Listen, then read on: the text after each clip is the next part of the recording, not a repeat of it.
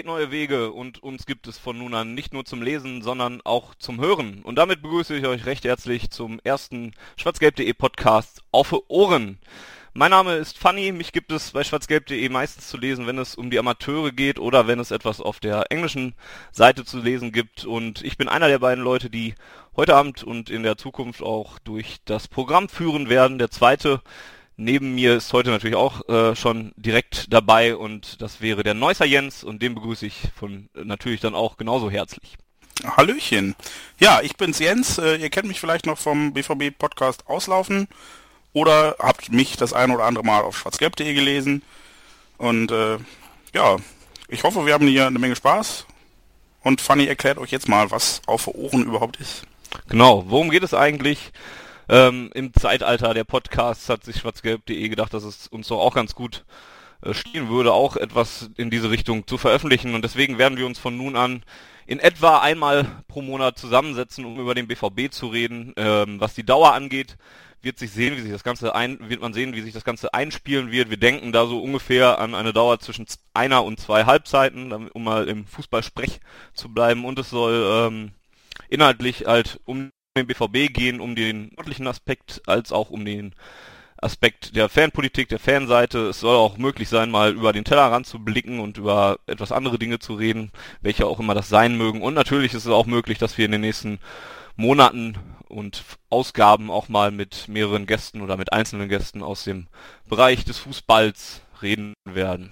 Habe ich noch was vergessen, Jens? Nee, das war alles super. Ähm, kurze Bitte an euch Zuhörer, da wir das ja jetzt heute als Premiere machen, wäre es für uns echt wichtig, wenn ihr uns einfach sagt, was ihr gern hören würdet und ob ihr jetzt lieber 45 Minuten oder drei Stunden am Stück hören würdet, ob ihr uns lieber alle zwei Wochen, alle vier Wochen, alle sechs Wochen oder gar nicht mehr hören wollt. Schickt uns bitte einfach Feedback nach der Ausgabe, nachdem ihr das gehört habt, äh, an podcast.schwarzgelb.de und äh, sagt uns einfach, was euch gefallen hat, was ihr scheiße fandet und was ihr gerne in Zukunft hören würdet. Genau, Themenwünsche auch, sind auch gerne gesehen, ob ihr jetzt mehr daran interessiert seid, die Taktik aufgearbeitet zu bekommen oder doch mehr über Stimmung und Anekdoten oder was auch immer, was ihr euch da äh, ausdenken mögt, da sind eure Fantasie ja auch eigentlich keine Grenzen gesetzt. Das kann dann auch gerne mit in das Feedback eingehen. Was haben wir denn in der ersten Ausgabe alles für euch parat? Jens, was haben wir heute auf der Agenda? Ähm, prinzipiell natürlich sind wir starten wir pünktlich zur neuen Saison und wollen dann natürlich auch so ein bisschen zurückblicken. Die Sommerpause, die gibt jetzt nicht so viel her. Wir reden über die Transfers, über Abgänge, über Zugänge, über die Saisonvorbereitung und Testspiele und wagen halt auch so einen kleinen Ausblick darauf, wie der BVB sportlich diese Saison aufgestellt ist. Und das DFB-Pokalspiel und Supercup wird natürlich auch beleuchtet.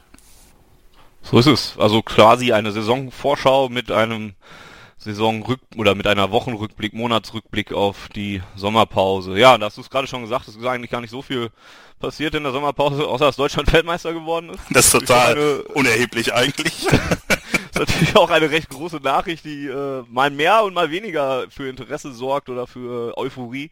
Ist ja durchaus unterschiedlich in äh, den Fanlagern dieser Republik. Aber da gehören ja schließlich auch ein paar Dortmund dazu. Äh, Marco Reus hat es ja leider nicht kurzfristig geschafft. Äh, Marcel Schmelzer ist ja auch nicht mit in den Kader gekommen. Ilkay Gündogan kann man da ja generell so ein bisschen einklammern. Aber Roman Weidenfeller, äh, Kevin Großkreuz, Matthias Ginter ja mittlerweile auch, sind ohne Einsatz Weltmeister geworden. Dazu natürlich dann noch Mats Hummels und Erik, äh, Erik Durm, der ist auch ohne Einsatz nochmal äh, Weltmeister geworden. Ja. ja, der Anteil der Dortmunder an diesem Titel war auf dem Platz nicht so groß, aber dafür bin ich mir sehr sicher, dass die Jungs neben dem Platz im Campo Bahia, so heißt es doch, ne? Ähm, so hieß es, ja. Heißt es nicht immer noch so? Gibt das jetzt nicht so als Hotelanlage? Ja, ja, whatever. ich bin mir sicher, dass sie auf jeden Fall ähm, für gute Laune gesorgt haben und auch wichtig waren, auch wenn man das jetzt so als Fußballerfloskel abtut, gehört das dann doch dazu, wenn man so vier, ja sechs, sieben, acht Wochen aufeinander hängt. Sie schienen ja zumindest tatsächlich echt Spaß gehabt zu haben dort und ähm, ja, die Stimmung schien ja ganz gut gewesen zu sein, sowohl bei äh, den Dortmundern als auch generell im Team. Wobei ich ja immer noch nicht, also ich persönlich komme noch nicht so ganz drüber weg, dass Kevin Großkreuz jetzt Manuel Neuer und so und nee, nee. Da kommen wir alle nicht so ganz drüber hinweg, das ist äh, einfach nee, nee. uns allen gemein, ja. Aber was sollen wir machen, ne? Wir können da jetzt äh, auch nicht mehr viel dran ändern, leider. Ich meine, dass man, dass man sich mit Bastian Schweinsteiger anfreundet, kann ich vielleicht vielleicht noch verstehen, okay? Den finde ich, den finde ich so, wenn ich ehrlich bin, gar nicht so kacke, aber der Neuer, wirklich? Es bleibt zu hoffen, dass das so ein, so ein kleiner Virus ist, der sich jetzt kurzfristig äh, festgesetzt hat, sich aber nicht weiter ausbreitet im Team, sondern dann vielleicht auch geheilt, geheilt wird, einfach dadurch, dass man jetzt wieder in Dortmund ist und wieder im Verein Fußball spielt und dann hat sich das vielleicht in den nächsten Monaten dann wieder äh, erledigt. Muss vielleicht ein bisschen ausgeschwitzt werden, alles diese, dieser Virus. Ja, aber letzten Endes muss man dann auch äh, neidlos anerkennen, großartige Leistung von der deutschen Nationalmannschaft und herzlichen Glückwunsch zur, zum Gewinn der Fußballweltmeisterschaft. So genau. muss man dann verbleiben, ob man das jetzt selbst so emotional miterlebt hat, wie man das als Zehnjähriger getan hat oder so wie ich leider ein bisschen distanzierter. Die Leistung verdient Respekt. Erster Weltmeister, erster nicht südamerikanischer Weltmeister bei einem Turnier in Südamerika. Ja, und das auch hochverdient. Bei mir war es ähnlich distanziert zwar, aber ähm, ja, am Ende freut man sich zumindest ja dann doch für die Leute, die man an dem eigenen Verein spielen hat und die man ja auch leiden mag. Und deswegen ist es dann zwar schade, dass nicht alle wirklich äh, viel Spielzeit gekriegt haben, oder die wenigsten viel mehr ja sogar. Aber hey, immerhin äh, kann sich Kevin Großkreuz jetzt mit einem weiteren Tattoo schmücken und äh, ja. Und ich meine, wenn man dann so Fotos sieht aus Liverpool und denkt sich, hey cool, ist das Steven Gerrard und links ist Fußballweltmeister Kevin Großkreuz? ist schon ganz lässig. Klingt, äh, generell muss ich auch noch, werde ich wahrscheinlich auch noch eine Weile brauchen, um die Worte Kevin Großkreuz und Fußballweltmeister äh, zusammen in einem Satz zu akzeptieren wahrscheinlich. Wobei das bei Erik Dom natürlich noch ein bisschen krasser ist. Ne? Ja. Der hat jetzt eine Saison Profi gespielt und äh, ich meine gut Champions League gegen Real Madrid. Ich glaube, das ist schon krass für den Jungen gewesen und jetzt äh, Weltmeister. Das knallt von schon Mainz, rein. Von Mainz Reservespieler zum Weltmeister. Ist nicht so übel auf jeden Fall. Vom ja. Stürmer zum Außenverteidiger. Alles in ja. einer Saison. Ja. Respekt auch an Erik Durm an dieser Stelle. Ja, kommen wir mal, äh, gehen wir mal einen Schritt weiter und kommen zu den Transfers, die es gab in äh, den letzten Monaten. Äh, bleiben erstmal bei den Abgängen, die sind allerdings auch relativ ja schnell abgefrühstückt, denke ich, wenn wir zumindest nicht lange über Robert Lewandowski reden wollen. Das Boah, das hat mich so schockiert, dieser Wechsel. Das kam so, so unerwartet, so plötzlich. Ja, überhaupt nicht mit gerechnet. Vor allem nicht, nachdem er in den letzten neun Begegnungen zwischen Bayern und Dortmund kein Tor und keine Vorlage erspielt hat. Ja, und, und, auch gut weitergemacht hat im Supercup ja immer. Ja, das, das war das neunte, glaube ich sogar dann. Ich bin mir nicht ganz das sicher, 0, aber... Das 09. oder was? Das 09. Spiel ohne Tor und Vorlage, ja. Ja, darüber sind aber hoffentlich schon genug Worte verloren. Dann hat uns natürlich verlassen Julian Schieber, gegangen zur Hertha BSC für, man munkelt, zwei bis drei Millionen. Schade, war eigentlich immer, ja, war halt auch ein guter Typ, glaube ich. Und ähm, ich hätte es ihm eigentlich ja gegönnt. Sportlich ist es aber sicherlich die sinnvollere Alternative oder die sinnvollere Entscheidung für ihn gewesen, den BVB ja. zu verlassen. Wobei ich glaube, dass er bei, bei Hertha BSC in dieser Saison wahrscheinlich gar nicht so schlecht spielen wird und da dann auch vielleicht so ein bisschen zu dem zurückfindet, was er ja eigentlich ja auch irgendwo ja dann doch kann, auch wenn das bei äh, Borussia Dortmund relativ selten gezeigt hat. Aber ich glaube schon, dass der zumindest auch seine Treffer machen wird, jetzt wenn er zu regelmäßiger Spielzeit kommen wird, wovon ich aber auch erstmal ausgebe, gehe. Hat er im DFB-Pokal auch sogar schon das erste Tor erzielt. Ähm. Hat er. Ich bin da nicht so ganz auf dem Laufenden gewesen, aber freut mich. Alles Gute, Jule. Ja. Dazu gesellte sich dann noch Manuel Friedrich, der noch äh, keinen neuen Verein so wirklich gefunden hat mit seinen 34 Jahren.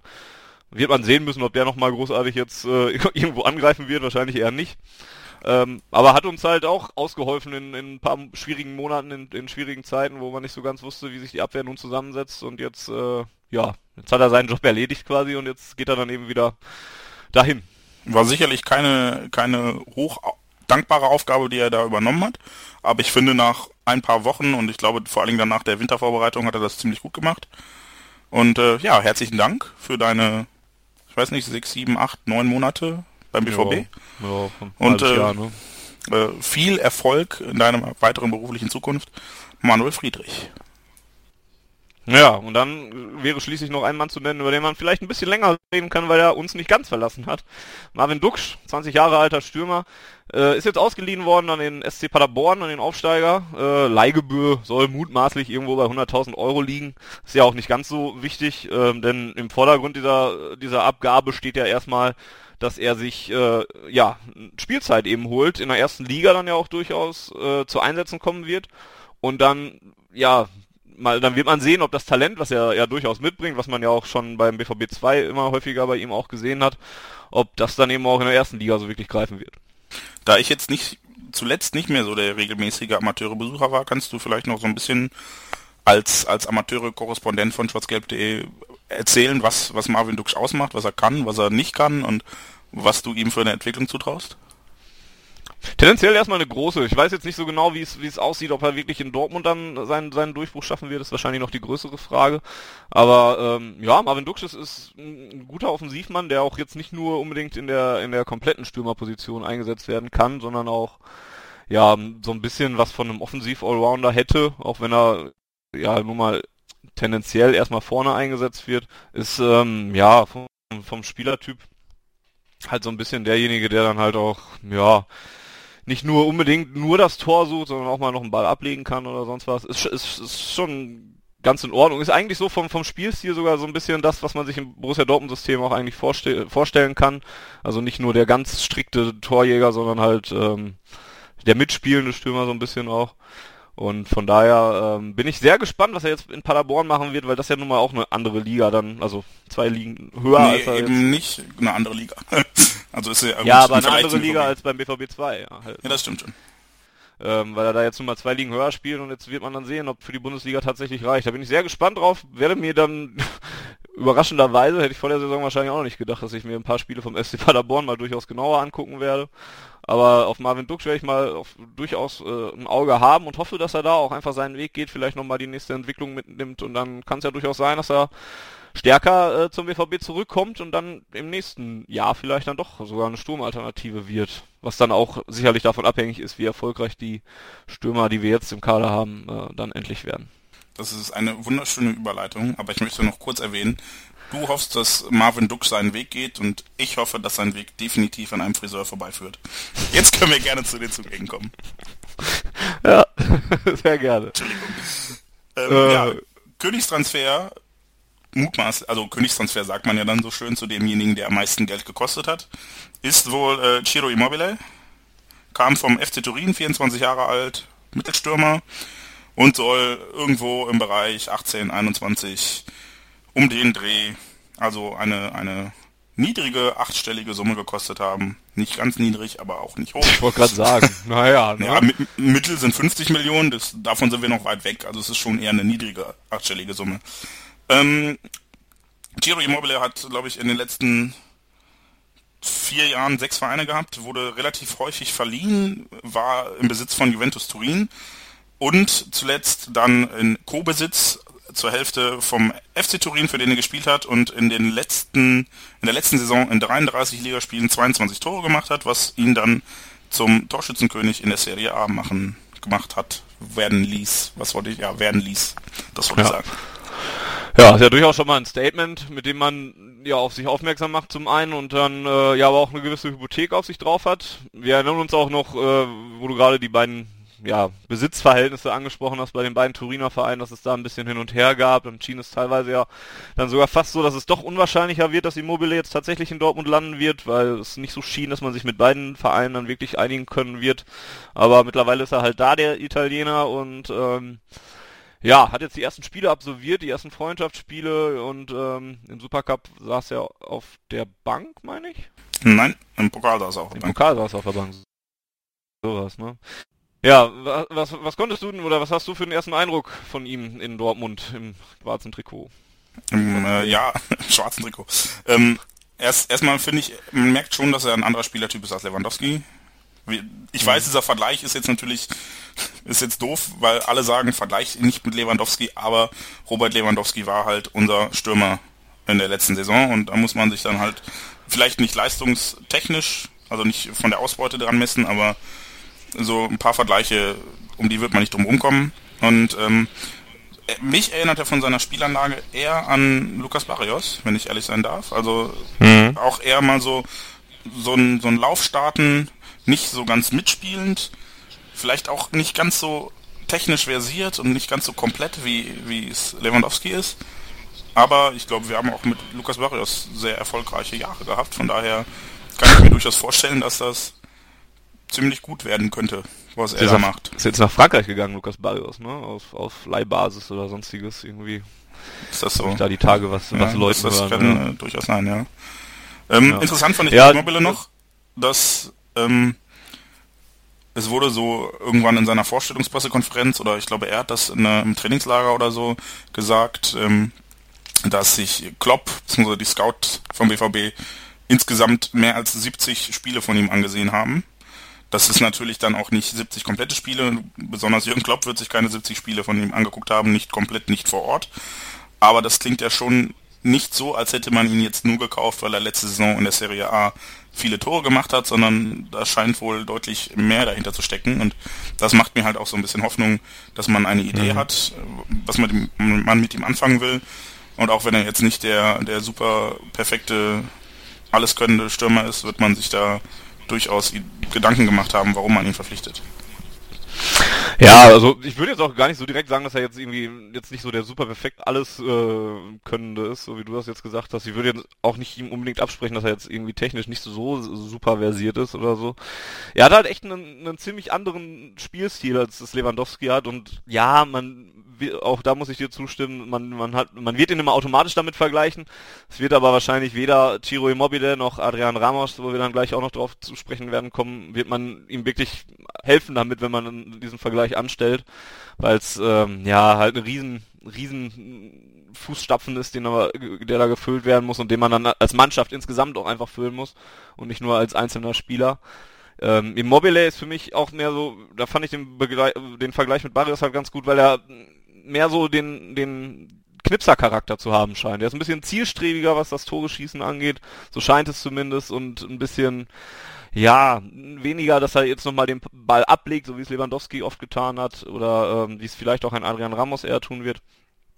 Ähm, er ist für mich mehr der spielstarke äh, oder der, der, der torriechende Stürmer, der dann halt hoffentlich dann auch in Dortmund knipsen wird, auch wenn ich da auch noch sehr, sehr deutlich das Gefühl habe, was man generell ja bei Neuzugängen bei Borussia Dortmund mittlerweile immer hat, dass die alle, ja, dass die eine, den einen oder anderen Monat mindestens, vielleicht sogar die eine oder andere Saison oder eine Saison zumindest brauchen werden, um komplett richtig anzukommen und das hat man bei Immobile dann auch schon häufig in den Testspielen leider schon gesehen, denke ich, dass dann, dass man merkt, der wird schon noch jetzt nicht direkt gegen Leverkusen wahrscheinlich drei Tore machen, sondern vielleicht dann irgendwann im November vielleicht mal zwei.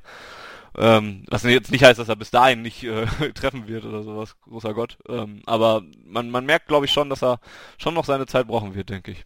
Da passt, glaube ich, der Barrios-Vergleich ganz gut, denn ja. er hat auch die ersten sieben Spiele, glaube ich, nicht getroffen. Und dann im achten oder im neunten Spiel getroffen und hat er dann auch in der ersten Saison 18 Tore. Waren es 18? Ich glaube schon, ne? Viele. Erste Saison ja. 18, zweite Saison 16, irgendwie sowas. Also er hat auf jeden Fall noch genug Tore geschossen. Ich glaube aber vor allem, dass Immobile durch seinen anderen Spielstil, ich fand Lewandowski immer sehr dominant.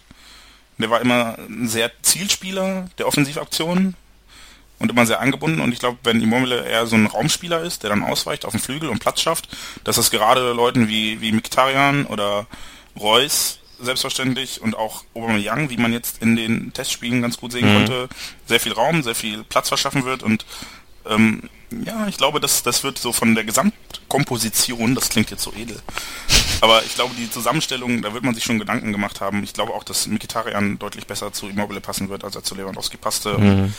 Ich glaube, das wird gut und wenn Immobile dann keine 25 Tore schießt, sondern nur 15, dann schießt jemand anderes die 10 Tore, die er nicht schießt, glaube ich. Mhm. Das ist dann, darauf kommt es an. Fußball ist oh. ein Mannschaftssport. Ich schmeiß irgendwo Geld in irgendein Sparschwein.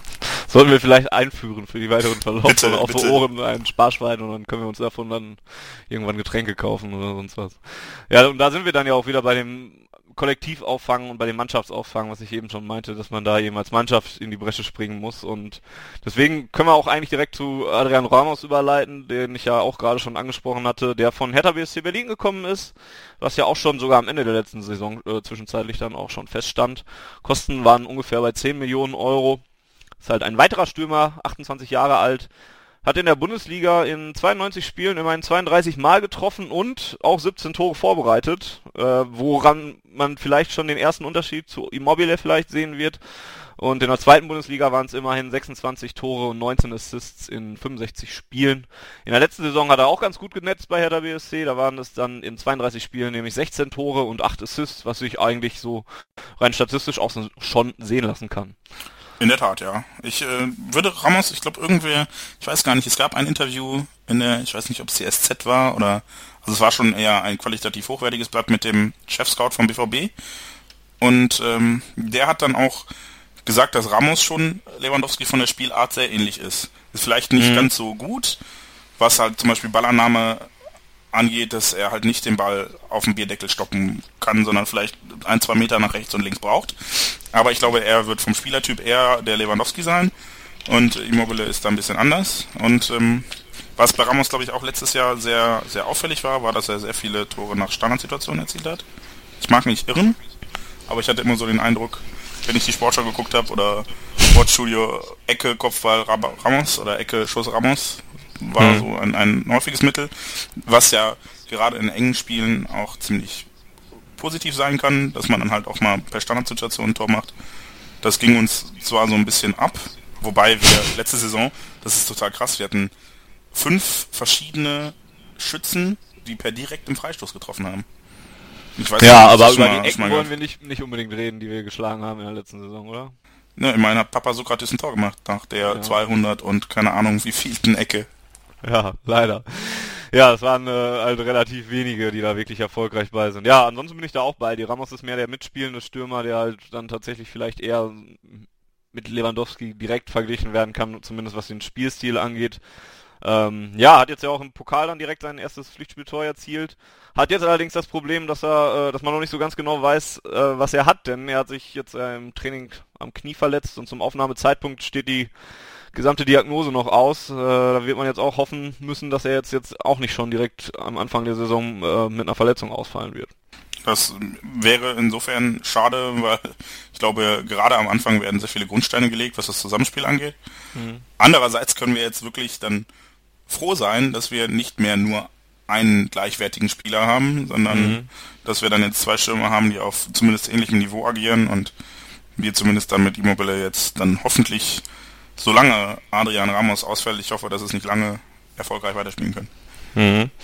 Ja, dann wäre noch Dong Wong Yi zu nennen, der auch nochmal eigentlich so ein ja, Stürmer im Prinzip ist, aber da wahrscheinlich auch ein bisschen offensiv flexibler einzusetzen ist. 23 Jahre wird von Kuba nur liebevoll Shinji genannt im Mannschaftskreis wohl.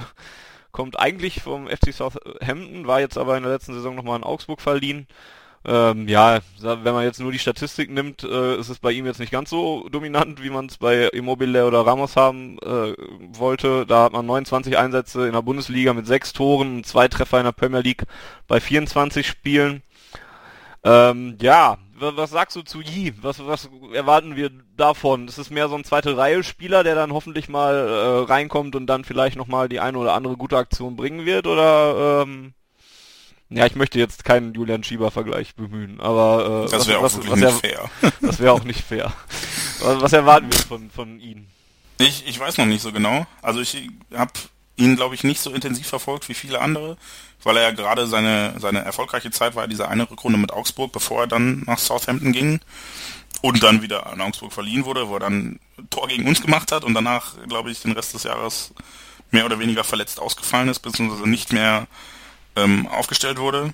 Ich also in den, in den Testspielen fand ich ihn eigentlich immer sehr, sehr ansehnlich. Ist halt, wie du sagst, nicht der, der Stoßstürmer, nicht der Neuner, wie man so schön sagt, nicht der Knipser, sondern eher einer für die Hängespitze, für den Flügel, vielleicht auch fürs offensive Mittelfeld, wobei ich ihn da vielleicht, dafür ist er vielleicht zu zielstrebig. Also ich bin da noch nicht so ganz überzeugt. Es war so ein Transfer, wo ich mir gedacht habe, okay, damit macht man nicht viel falsch. Aber ob man damit. Nee, kommt ja auch äh, ablösefrei. Ne? Ja, eben. Also, aber es ist halt auch so ein Transfer, ob man da viel, damit viel richtig macht, das wird sich zeigen. Also ich fürchte, wir mhm. werden keinen, keinen neuen Kagawa kriegen. Aber ähm, ich bin da guter Dinge. Aber hätte er das Shinji ja schon im Namen. Bitte nicht diese ganzen. Aha. Ja, ich bin auch mal gespannt. Es ist mehr so eine, es ist mehr so eine Unbekannte oder vielleicht die größte Unbekannte so ein bisschen im Kader der jetzigen Saison, dass man nicht Zumindest so genau von weiß, den, von den Transfers auf jeden Fall, ja. Ja. Ja, sind wir mal gespannt. Das anderes können wir da eigentlich auch jetzt eher weniger sagen, weil wir jetzt auch jetzt so viele Spiele wahrscheinlich von ihm jetzt gar nicht gesehen haben. Ich habe zumindest in Augsburg jetzt auch nicht so viel von ihm gesehen. Ich weiß, dass er, dass er mir ganz gut gefallen hat in den Spielen, wo er das erste Mal in Augsburg war, bevor ja, er. Ja, genau, das sagte ich ja. Und da, das ja. war ja auch sein, sein Durchbruch quasi. Und so wie ich das verstanden habe, gab es auch da schon Interesse vom BVB an ihm. Also mhm. da gab es auch schon Interviews von Reuter, dass man G nicht halten kann und dass Dortmund an ihm dran ist und keine Ahnung was. Und ähm, dass es da nicht geklappt hat. Ich weiß gar nicht warum. Vielleicht wollte er auch nicht. Vielleicht hat er sich gedacht, ich bleibe jetzt lieber erstmal noch bei Augsburg oder Southampton, weil ich da spielen kann und dann eher zur WM fahre, als wenn ich in Dortmund auf der Bank sitze. Keine Ahnung. Hm. Aber ich, also bei Fußballern sagt man immer, er war sehr gefällig und ich glaube, das ist das, was ich jetzt aus den Vorbereitungsspielen, die ich gesehen habe, so mitnehmen kann von ihm. Okay. Ja, und dann äh, wäre noch als, ja, ich sag mal in Klammern vorletzter Transfer noch Matthias Ginter genannt. Weltmeister Matthias Ginter vielmehr ja sogar. Weltmeister Matthias Ginter. Entschuldige. Ich wollte das nochmal betonen. Ja, hat man gemerkt. So ein bisschen Jingle-artig. War ganz schön. Das war ja. geil, ne? Ja. Ja. Äh, ist ein Verteidiger vom SC Freiburg, kommt er, hat circa 10 Millionen Euro gekostet, nach langem Hin und Her, wo ich immer noch sage, der SC Freiburg hat sich da aber auch ein bisschen unglaubwürdig gemacht in der gesamten Diskussion, wo es erst hieß, dass wir ihn, oder dass der SC Freiburg ihn nicht gehen lassen möchte, weil man äh, Verantwortung für den Spieler empfindet und das war echt äh, lächerlich, Entschuldigung es die richtige Entscheidung wäre, ihn in Freiburg zu behalten und dann am Ende, nachdem es dann anscheinend ein bisschen mehr Geld gab, dann war die Verantwortung dann auch wieder egal und Ginter konnte doch wechseln. Also sorry, lieber SC Freiburg, es hat, hat euch echt äh, nicht so gut gestanden, diese Aktion. Nee, nee, definitiv nicht. Also das war wirklich so, ich kann durchaus verstehen, wenn man sagt, okay, wir wollen mehr Geld für den Spieler. Das ist, ist klar, ja auch legitim raus, zu dem ja, Zeitpunkt, wo er im WM-Kader war oder so, da steigt ja nun mal auch der Wert. Der ist ja auch Weltmeister, Matthias Ginter, da muss man dann halt wahrscheinlich auch ein bisschen mehr Geld für bezahlen. Aber ja, dann soll man es auch so kommunizieren einfach. Genau, das war der Punkt. Ich glaube also, dieses, oh, wir müssen Verantwortung übernehmen und äh, äh, äh, das erstens ist es natürlich dem Spieler gegenüber ziemlich bevormundend und zweitens finde ich, das, das hat auch so ein Stück weit Respektlosigkeit unserer sportlichen Leitung gegenüber. Das klingt so von wegen, öh, ihr könnt ja nicht mit 20-jährigen Spielern umgehen und dann gucke ich mir an, wer im WM-Finale das entscheidende Tor geschossen hat und gucke einmal nach Freiburg und sage, ja, sicher, ihr müsst Verantwortung übernehmen, wir können das nicht, oder was? Also es, es, das war echt so eine, so eine Situation, also das hat mich wirklich auch, ich will nicht sagen erzürnt, aber das fand ich nicht so cool. Ja, ja, ist bei mir eigentlich komplett ähnlich und ähm, ja, naja, Jetzt ist er ja doch hier. Ich bin, bin froh darüber, weil äh, ich, weil das vielleicht so der Spieler war, den ich bei den ganzen gehandelten Namen noch fast am meisten haben wollte, weil er halt ein 20 Jahre junger Spieler ist, der sich noch unglaublich entwickeln kann, der unglaublich großes Potenzial hat, der nebenbei fast so aussieht wie Sven Bender. Ähm, also, wir können ihn dann einfach mit dem mit dem Sechser-Trikot aufs Feld schicken und es fällt kein Vielleicht, vielleicht, ja. Das war auch immer mein Motiv, Lars Bender zu kaufen. Nicht nur ja, weil er Lars Bender haben wir nicht gekriegt, deswegen machen ja. wir Matthias Ginter jetzt einfach. Ungeplant. Wäre praktisch. Einfach in der Halbzeit austauschen. Ja. Volle, volle Power noch. Geil. Ja. Ich war ein bisschen überrascht, als ich äh, gesehen habe, wie viele Spiele Matthias Ginter in der Bundesliga schon absolviert hat für seine 20 äh, Lenzen, denn das sind tatsächlich schon 70 Stück. Hätte ich jetzt auch nicht gedacht. Da finde ich, das, also das ist beachtlich. Hat ja auch, weiß ich nicht, wie viele Fritz-Walter-Medaillen in Gold abgesahnt als bester Spieler seines Jahrgangs. Und ähm, da finde ich dann den Vergleich zu unserem damaligen Kinderriegel relativ interessant, weil jetzt dann viele gesagt haben, wofür brauchen wir einen 20-Jährigen für 10 Millionen? Und dann denke ich mir, okay, wir haben äh, Mats Hummels gekauft, da hatte der eine Saison Bundesliga bei uns gespielt, glaube ich, oder mhm. anderthalb. Wir haben äh, Nevin Subotic mit einem Bundesligaspiel gekauft, beide für mehr als 4 Millionen, als wir das Geld ja, nicht so hatten, wie wir es jetzt haben. Und äh, natürlich kann man sich fragen, ob man einen Weltmeister Matthias Ginter für 10 Millionen als vierten Innenverteidiger kaufen muss. Andererseits hat man, glaube ich, letzte Saison gesehen, dass es dann auch ganz schnell gehen kann und man eben nicht immer irgendwo einen vertragsfreien Spieler findet, der äh, einspringen kann, wenn sich ein Innenverteidiger verletzt. Ja, und jetzt äh, sind wir zumindest, was das angeht, ja in der Breite echt ganz gut aufgestellt. Ist auch noch ein Thema, wo wir gleich dann nochmal drauf zu sprechen werden kommen. Der letzte... Ähm, das heißt übrigens zu sprechen kommen werden, nicht zu sprechen werden kommen. drauf zu sprechen kommen werden. Auch gut. Vielen Dank. Bitte gerne. ähm, ja, und der letzte Transfer sei dann noch in Klammern ähm, erwähnt, das wäre dann Nuri Shahin, der ja jetzt dann endgültig Borusse ist, Kaufoption wurde gezogen, 7 Millionen Euro wurden nochmal an Real Madrid überwiesen. Nichts Überraschendes, jetzt auch nichts, wo man wie bei Yi vielleicht sagen muss, ich weiß noch nicht so ganz genau, was wir von diesem Spieler erwarten können. Bei Nuri Shahin kennt man das mittlerweile ganz gut. Ähm, ja, ist ja einfach nichts, äh, worüber man großartig diskutieren muss, vollkommen richtige Entscheidung und ähm, wird auf der 6 halt auch bitter benötigt, wie die letzte Saison gezeigt hat, wie jetzt auch schon wieder gezeigt wird und äh, ja, gut, das da sind wir uns, denke ich, einig, dass man da nicht großartig über Sinn und Unsinn der Verpflichtung diskutieren müsste. Ich bin einfach froh, dass er wieder zu Hause ist. Weil ja. ich Seit anderthalb auch, Jahren aber auch immerhin schon. ja, ja, klar, aber es ist jetzt dann wieder endgültig quasi. Ja. Wobei bei ihm kann man halt auch wirklich von zu Hause reden. Es ist ja jetzt, also ich, ich, ich bin ja ein, ein großer Fan von Kagawa und mache dann auch mittlerweile nur noch scherzhaft, aber immer gerne was. Er kommt zurück, geil. Und ähm, da spreche ich dann auch von zu Hause, aber bei Nuri kann man, glaube ich, wirklich von zu Hause sprechen, wenn man sich an die ganzen geilen alten Fotos erinnert, wie er an der Werbebande steht, als Koller da irgendwie ein Tor in der Champions League gemacht hat oder was, ja. von 2003, 2001, ich weiß es nicht. Also das ist, ich bin einfach froh, dass er wieder da ist und ich hoffe, dass er hier das Glück findet, was er in Madrid und auch in Liverpool nicht gefunden hat. Er wird auch so schnell nicht mehr weggehen, glaube ich. Also wenn er sich jetzt tatsächlich nochmal irgendwann einen Wechsel in Erwägung ziehen würde, dann überlegt er sich das wahrscheinlich auch nochmal doch das eine oder andere Mal intensiver und äh, entscheidet sich im Zweifel vielleicht dann doch für Borussia Dortmund nochmal. Vielleicht ist er ja auch durch, durch seine, in Anführungsstrichen, Eskapaden, Eskapaden ist total das falsche Wort, tut mir leid.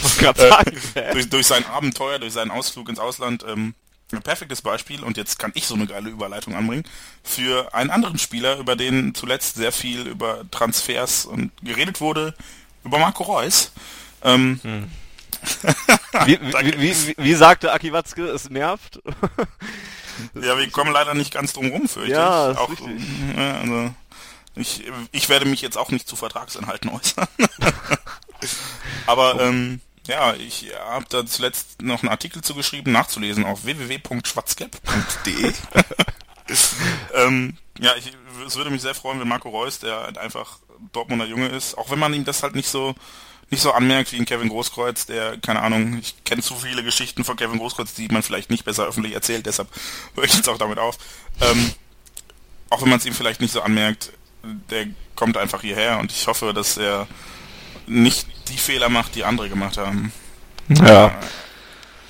Er kann sich auf jeden Fall bei, bei Nuri Sahin erkundigen und im Prinzip kann er sich auch bei seinem Buddy Marco, ach, Mario Götze ja mal äh, erkundigen, wie, wie das so gelaufen ist, seine erste Saison in München oder sowas. Aber wird er ja auch wahrscheinlich gesagt kriegen, dass es nicht ganz so geil war oder wenn man ihn sich ansieht, dann, dass man da auch noch nicht unbedingt vielleicht direkt durchstarten kann und immerhin das wird ja auch häufig eigentlich noch vergessen, wenn wir in dieser, uns in dieser ganzen Diskussion befinden. Als er damals von Gladbach gewechselt ist, hat er sich ja auch für Borussia Dortmund und nicht für den FC Bayern entschieden. Und das wird häufig vergessen, dass vorausgesetzt wird einfach, dass es jetzt ein paar Jahre später aber nur der FC Bayern ist, zu dem er hinwechseln, gehen, hinwechseln kann. Und natürlich, da sind noch tausend äh, ausländische Vereine dabei oder so, aber er hat ich sich dachte, ja auch, er ist schon, hat schon bei Athletic unterschrieben. Habe ich da irgendwas? Nein? Das, das auch, ja. Ja, aber das wird halt auch wird halt einfach vergessen, dass er ja auch gute Gründe hatte und ähm, ja auch anscheinend auch ein bisschen auf, auf Geld verzichtet hat und nach Dortmund gewechselt ist, weil ihm das Paket hier ein bisschen äh, mehr überzeugt hat. Und das sollte man dann auch sicherlich nicht vergessen, wenn man Marco Reus komplett schon abschreibt oder sagt, der geht auf jeden Fall. Ich, ich bin da einfach, also erstens bin ich da relativ entspannt, weil ich nach all den Abgängen in den letzten Jahren gemerkt habe, dass der BVB immer weiter existiert hat zum ersten und zum zweiten, dass auch von, von der gesamten sportlichen Leitung immer gut kompensiert wurde, wenn ein Topspieler gegangen ist. Ja. Und natürlich ist, es würde mich natürlich unfassbar nerven, wenn das jetzt mit Marco Reus schon wieder passiert und insbesondere mhm. wenn er wenn er nach München geht. Mhm. Aber andererseits bin ich dann auch einfach nicht so hysterisch und nicht so äh, also ich ich will erstens werde ich jetzt nicht von Mario Götze auf Marco Reus schließen, nur weil sie Freunde nee. sind und den gleichen Berater haben. Nee, ja. Und zweitens weiß ich auch, dass der BVB 2015, 2016, wann auch immer Marco Reus uns verlässt, sollte er das tun, danach ziemlich geilen Fußball spielen wird. Ja, die Wahrscheinlichkeit ist zumindest da. Ähm, ja, wir, wir brauchen das jetzt auch noch ähm, nicht nochmal aufrollen, dass es, äh, was es da alles gab mit Ausstiegsklauseln und, und Vertragsinhalten, die ausgeplauscht werden oder sowas. Was, was ich vielleicht noch erwähnen würde, ist auch ein kleines Zeichen, was man ja auch in äh, Richtung Marco Reus geschickt hat, als es darum gab, einen äh, Vizekapitän zu bestimmen, beziehungsweise generell äh, den äh, Verlust in Anführungszeichen von Sebastian Kehl als Kapitän auszugleichen. Denn das ist ja nicht nur Mats Hummels geworden, sondern äh, hinter ihm sind auch mit Weidenfeller und Marco Reus zwei Leute als Vizekapitän gewählt worden. Und bei Reus äh, ist es vielleicht auch so ein kleines Zeichen, ihm Verantwortung zu geben und vielleicht ja auch schon zu zeigen, hier, wir bauen auf dich, wir brauchen dich und äh, bleib doch mal hier oder sowas es kann auch wieder zu viel interpretiert sein oder sowas, aber. Nee, ich, ich sehe das ganz ähnlich. Also das war so, als, als Kehl seine ähm, das Kapitänsamt aufgegeben hat, aber da wollten wir eigentlich später noch zu kommen. Ja. kurz, da habe ich halt auch schon gedacht, Marco Reus. Ich glaube, erstens könnte man ihm, erstens habe ich so das Gefühl gehabt, bisher in seiner letzten Saison insbesondere, dass er schon einer ist, der auch auf dem Platz vorangeht. Er ist halt keiner, der, der in der Mixzone steht und äh, große Reden schwingt. Hm. Aber auf dem Platz finde ich schon, dass er da Verantwortung auch übernimmt und auch. Hat ja auch eine überragende Saison gespielt. Ja, eben. Eben. Und aber er ist halt auch, ich glaube, auf dem Platz ist er auch nochmal ein anderer Typ als dann vor der Presse oder in der Öffentlichkeit. Und mhm. dann kam natürlich, wie du sagtest, ich glaube, das ist halt wirklich nochmal so ein, so ein kleines Bonbon nach dem Motto, hey, ne, du bist für uns nicht nur als, als Spieler wichtig, der Tore schießt, sondern auch von deiner Verantwortung, von deiner, wie du hier in dieses Team passt, wie du hier reingehörst, wie du hier nach Dortmund gehörst. Und ich glaube, dass das ist halt schon, ich, ich hoffe, dass er es so aufnimmt, dass er sich dadurch vielleicht geschmeichelt fühlt und das so ein bisschen dabei helfen kann, dass er dann doch in Dortmund bleibt. Hm. Kannst du dir vorstellen, dass, dass wir tatsächlich noch eine Vertragsverlängerung auch erleben werden? Ja, also wenn ich jetzt mal so rein ökonomisch, ja, ökonomisch denke, dann wäre es verhältnismäßig dumm von ihm, das nicht zu tun, wenn er denn plant, seinen Vertrag zu erfüllen dann könnte er ihn ja auch verlängern, denn dann würde er zumindest in der Zeit, in der er seinen Vertrag erfüllt, deutlich mehr Geld verdienen. Denn, also, also, also, wär, also wenn, nehmen wir jetzt mal an, Marco Reus hat das Ziel, ich wechsle nicht vor Vertragsablauf hm. weg. Vertragsablauf ist jetzt 2017, also noch, boah krass, noch drei Jahre. ähm, dann wäre es natürlich doof, wenn er jetzt drei Jahre lang nur vier Millionen verdient, wenn er acht kriegen könnte, als Beispiel. Also so hm. rein logisch also gibt es im Prinzip nur die Möglichkeit, äh, er zieht die Ausstiegsklausel oder verlängert seinen Vertrag? Ja, er kann auch bleiben, aber ich, also er kann auch ohne, ohne, also er kann die Ausstiegsklausel auch verstreichen lassen. Hm. Aber also rein logisch fände ich es halt unklug, dann nicht den Vertrag irgendwie zu verlängern. Und ja, man zumal kann ihm ja jetzt auch Angebote gemacht werden, die ja dann auch mehr Geld äh, ja, genau, das verlangen, ja. damit er die Ausstiegsklausel ja auch ver verfallen lässt oder wegstreichen lässt. Oder genau, und wenn er, wenn er eh nicht plant, sie zu ziehen, kann er sich das auch gut und gerne vergüten lassen. Mhm. Also finde ich ja nachvollziehbar, verständlich. Bei vielen Leuten, und das ist bei mir vielleicht auch einfach so, dass, ähm, dass da die Mario Götze-Geschichte ein, einfach halt so, so einen kleinen, ja, so eine kleine Macke hinterlassen hat, dass man halt da direkt skeptisch ist, was das angeht. Bei Mario Götze kam es echt aus dem Nichts raus und jetzt ist man vorsichtiger geworden um, um, um Ausstiegsklauseln herum und generell um wichtige Abgänge dass das schon so ein bisschen bleibenden Eindruck leider hinterlassen hat ins Negative, dass man da vielleicht einen Marco Reus vielleicht auch menschlich einfach unterschätzt, weil es, weil das Götze eben äh, nach München gezogen hat oder sowas. Das ist äh, sicherlich eine Rolle, die man nicht vergessen darf da in der ganzen Sache. Ja, ich, das finde ich halt schade. Also ich möchte ja, ja auch nicht dafür beurteilt werden, was du tust. Wobei, ich, ja. also das soll jetzt nicht heißen, dass du scheiße bist oder so, aber ähm, letzten Endes würde ich ganz gerne für das beurteilt werden, was ich tue. Und wenn Marco Reus sich vor mittlerweile drei Jahren fast äh, dafür, bewusst gegen den FC Bayern und für Borussia Dortmund entschieden hat, ähm, dann hatte das hoffentlich nicht nur karrieretechnische Gründe und ähm, dann sollte man halt jetzt auch nicht nur, weil Mario Götze sich umgekehrt entschieden hat, Marco mhm. Reus unterstellen, dass er das genauso tut. Mhm. Wobei ich, ich es ist halt auch so ein Punkt, ich würde es ihm gar nicht mal so krass übel nehmen, wenn er geht. Es ist halt nur kacke, wenn es die Bayern wären. also wenn er wirklich, wenn er zu Manchester geht, was ich jetzt natürlich diesen Sommer nicht nachvollziehen könnte, aber das kann sich ja durchaus noch ändern. Oder wenn er, keine Ahnung, äh, nach, nach England generell oder auch nach Spanien, wenn Barcelona anklopft, wobei die dürfen bis wann nicht? Wurde, glaube ja, ich, heute... eigentlich ab Winter nicht mehr. Okay, ab Winter, ja gut, dann Barcelona vermutlich nicht. Nee. Real, Real dürfte auch, also die, Madrid ist auch, glaube ich, voll gut, dann wird's wohl die Insel oder München werden, aber ich glaube, also ich kann das nachvollziehen, wenn er mal was anderes machen will. Es wäre auch so ein Punkt, wenn Mats Hummels jetzt dann irgendwann sagen würde, okay, ich war jetzt acht Jahre mhm. mittlerweile, wenn er dann in zwei Jahren sagt, ich war zehn Jahre hier, jetzt würde ich schon ganz gerne noch mal was anderes sehen, könnte ich voll und ganz nachvollziehen. Ist ja auch das Thema noch bei Nevin Subotic, der ja auch immer gesagt hat, dass er gerne mal in England spielen würde oder sowas. Ne? Da würde man ihm es auch nicht direkt übel nehmen, denke ich. Nee, die Leute haben halt auch einfach sich keine, keine Ausreißer geleistet. Und das ist halt so ein, das, was mich so ein bisschen an der, an dem stört, was man auch von Fanseite mit Marco Reus macht, das ist halt immer so direkt so, ach, der geht eh zu den Bayern, ach, der doofe Typ und der mhm. ist genau wie der Götze und der ist, ne, hat ja auch den gleichen Berater und bla bla bla. Ja. Und da tut man ihm, glaube ich, Unrecht und das, das ist das, was mich am meisten stört. Wenn ja. er geht und auch wenn er nach München geht, okay, ist ja halt kacke, aber ja, ein Stück weit muss man es halt auch verstehen und dann bin ich immer noch dankbar für die Spiele, die er hier gemacht hat. Ja, lassen wir uns überraschen. Sportlich sei zu Götze jetzt zu diesem Zeitpunkt noch gesagt, dass er ja die WM, wie gesagt, verpasst hat. Nun allerdings... Oh, ist übrigens nicht Götze.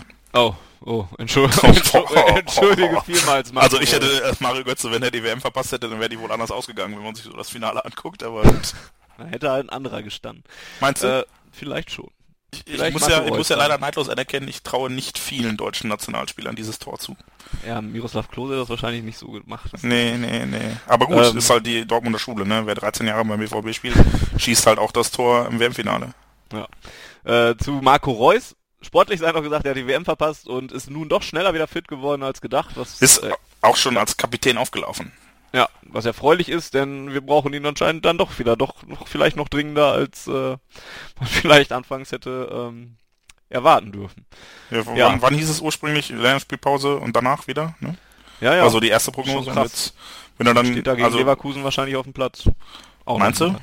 Vielleicht. Na gut, dann, schon. aber lass uns da noch gleich genauer zu kommen.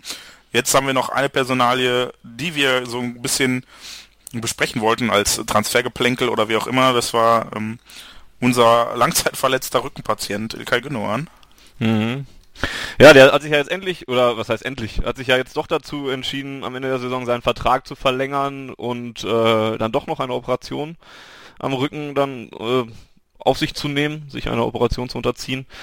Ja, die Vertragsverlängerung an sich, da war ja für alle Beteiligten eigentlich relativ klar, was der Grundgedanke dahinter stand. Ne? Also hier, nimm noch ein Jahr und wir gucken mal, wie, wie du wieder auf die Beine kommst. Ähm, Vertrag lief ja jetzt eh nur noch sonst, hätte eh nur, wäre eh nur noch bis 2015 gelaufen, ne? Jo. Ablösefrei hätte er sonst am Ende dieser Saison vielleicht wechseln können. Ja, hm, wer nimmt so einen Spieler denn dann? Deswegen ist es von für beide Seiten eigentlich die nachvollziehbare Entscheidung gewesen, den Vertrag nochmal zu verlängern. Und ähm, ja, die Operation hatte so einen faden Beigeschmack halt auch im Prinzip, weil teilweise ja auch echt so wirkte, okay, diese Operation äh, ist jetzt so die letzte Chance im Prinzip und wenn die jetzt auch nicht funktioniert, was wird denn dann aus Ilkay Gündogan? Also schon ein recht finaler Charakter. Umgekehrt hätte man auch sagen können, hey, warum hast du dich nicht schon vor einem Jahr operieren lassen, ne? Aber ich, ich ja. kann das, also das war, war jetzt gar nicht meine Meinung, sondern das ist ja auch etwas, was man dann vielleicht auch mal so gehört hat. Ich kann, glaube ich, voll und ganz nachvollziehen. Ich hatte glücklicherweise noch keine Operation an irgendwelchen Nervenbahnen und Rückenmark oder keine, ich weiß ja nicht genau, was da, was ein eingeklemmter Nerv war oder da gibt's viele Behauptungen, mal war es ein Wirbelgleiten, mal Nerven. Er hat halt Rücken. Keine Ahnung. Er hat Rücken. Schon Rücken, ne?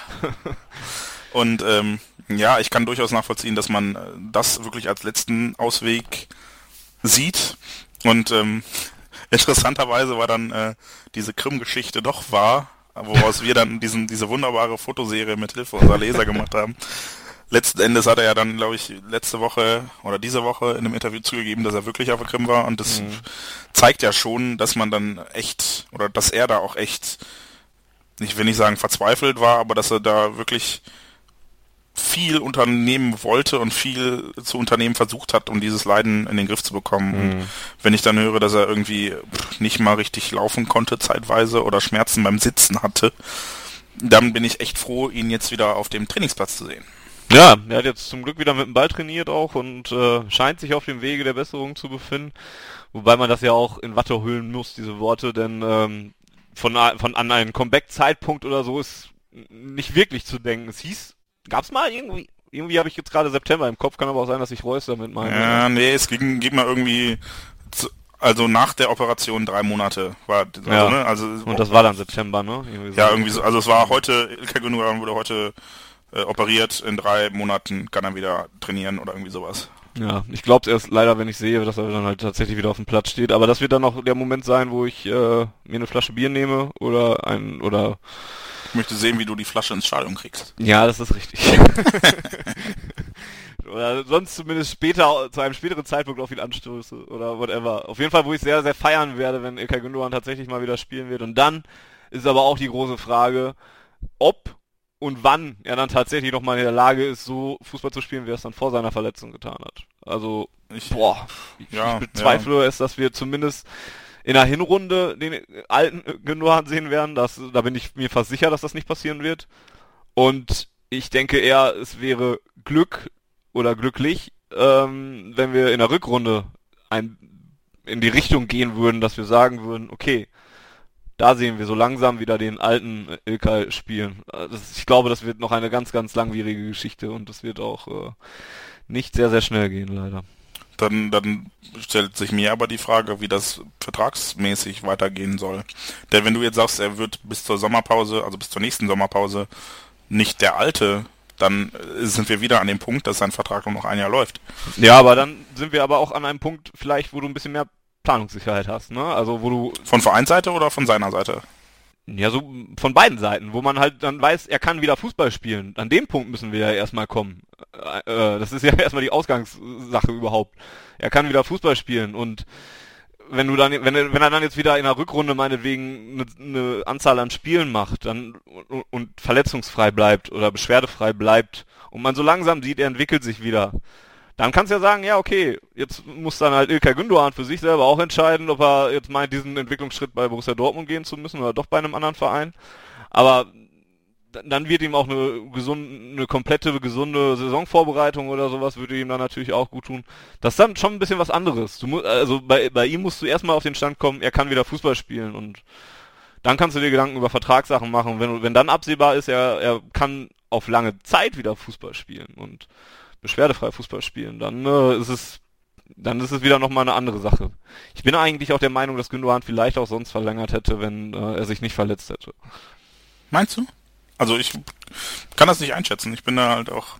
Also ich, ich fürchte, Gündogan leidet auch schon so unter diesem Götze Lewandowski Kagawa Shahin Syndrom, dass äh, ihm alle jetzt schon wieder untersagen oder oder nachsagen, er sei ein scheiß geldgieriger Söldner, der eh nur ein Jahr verlängert hätte, damit er hier gesund werden und dann zu Real Madrid wechseln kann. ähm, ich kann das überhaupt nicht einschätzen. Ich, ich glaube, ich, ich würde ihn eigentlich Sache... eher nicht so sehen. So, so rein vom Gefühl her ja. wirkt er auf mich verhältnismäßig bodenständig und ja. locker und nicht so pff, Kopf in den Wolken. Ja. Und ähm, es gab ja auch in dieser Woche noch ein recht ausführliches Gespräch in der Welt ich glaube schon, ja. Auch eine seriöse Tageszeitung, wo wir eben dann ja schon mal bei waren, wo er auch sehr, äh, ja, dann auch ausführlich über, über seine Verletzung gesprochen hat und die Gedanken, die ihm da durch den Kopf gegangen sind. Dass Mats Hummels ihm zum Beispiel gesagt hat, dass, dass alle, alle Fußballer mal ein Jahr verlieren oder so und dass äh, es wichtig sei, wieder auf die Beine zu kommen und sowas. Ich glaube, wenn er vorher nicht schon bodenständig gewesen wäre, dann hat er diese Verletzung jetzt auf jeden Fall wieder auf den Boden zurückgeholt. Und ähm, wie gesagt, wenn er fit wird, kann ich mir echt vorstellen, dass er bleibt dann auch noch. Ich kann mir fast noch besser vorstellen, dass er bleibt, wenn er nicht fit wird, aber das ist jetzt wieder eine andere Geschichte. Da, da wäre er nicht sehr nützlich zumindest. Ja, das ist, ja, aber was, was für mich einfach wichtig ist und was ich schön fände von ihm, dass er dann auch, ähm, sobald er fit ist, seinen Vertrag zumindest so weit verlängert, dass der BVB noch eine ordentliche Ablöse bekommt, denn ich denke, die Unterstützung. Ja, zumindest, ja. ja, siehst du, das klingt jetzt von dich schon wieder so.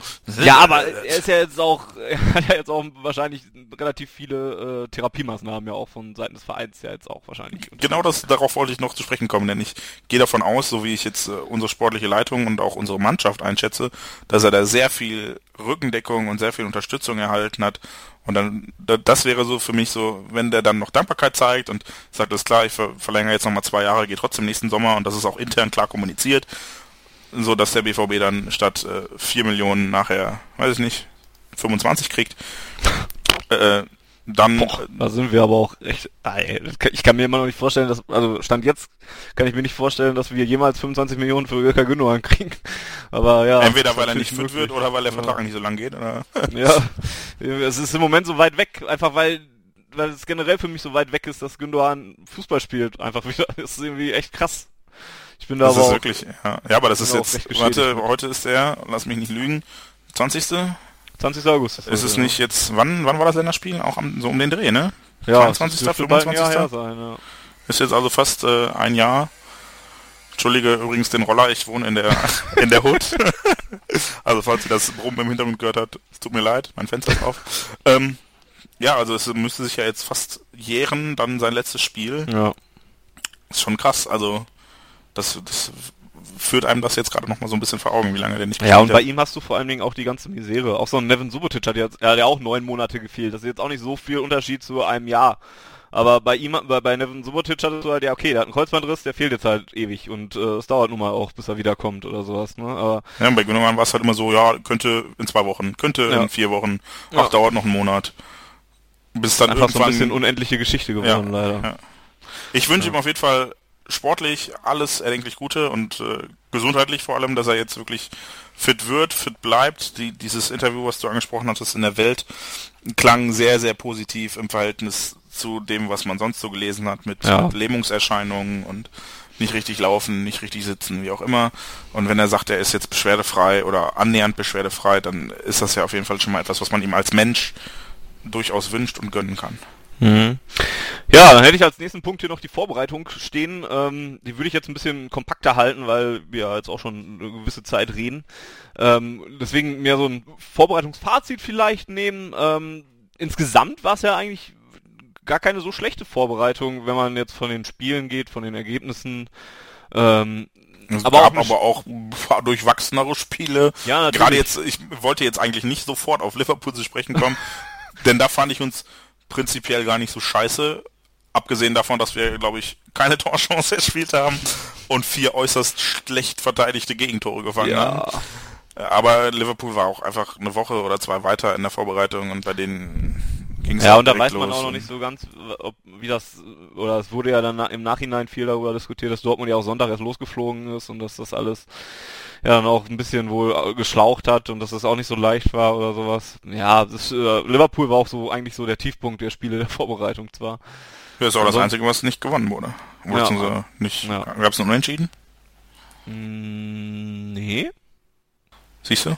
Also zumindest sagen wir so, es war das Einzige, was verloren wurde. Das ist schon mal klar dann. Ja, und das ja auch eigentlich, wo so eine Vorbereitung nach WM, äh, WM Spielen nach Weltmeisterschaften, so rum, äh, auch schwierig sind. Das merkt ja nicht nur der FC Bayern, sondern auch Borussia Dortmund hat es in diesem Jahr dann ja auch gemerkt, weil da auch die Leute nach und nach erst wiederkommen. Mats Hummels ist ja jetzt auch noch gar nicht so lange wieder da.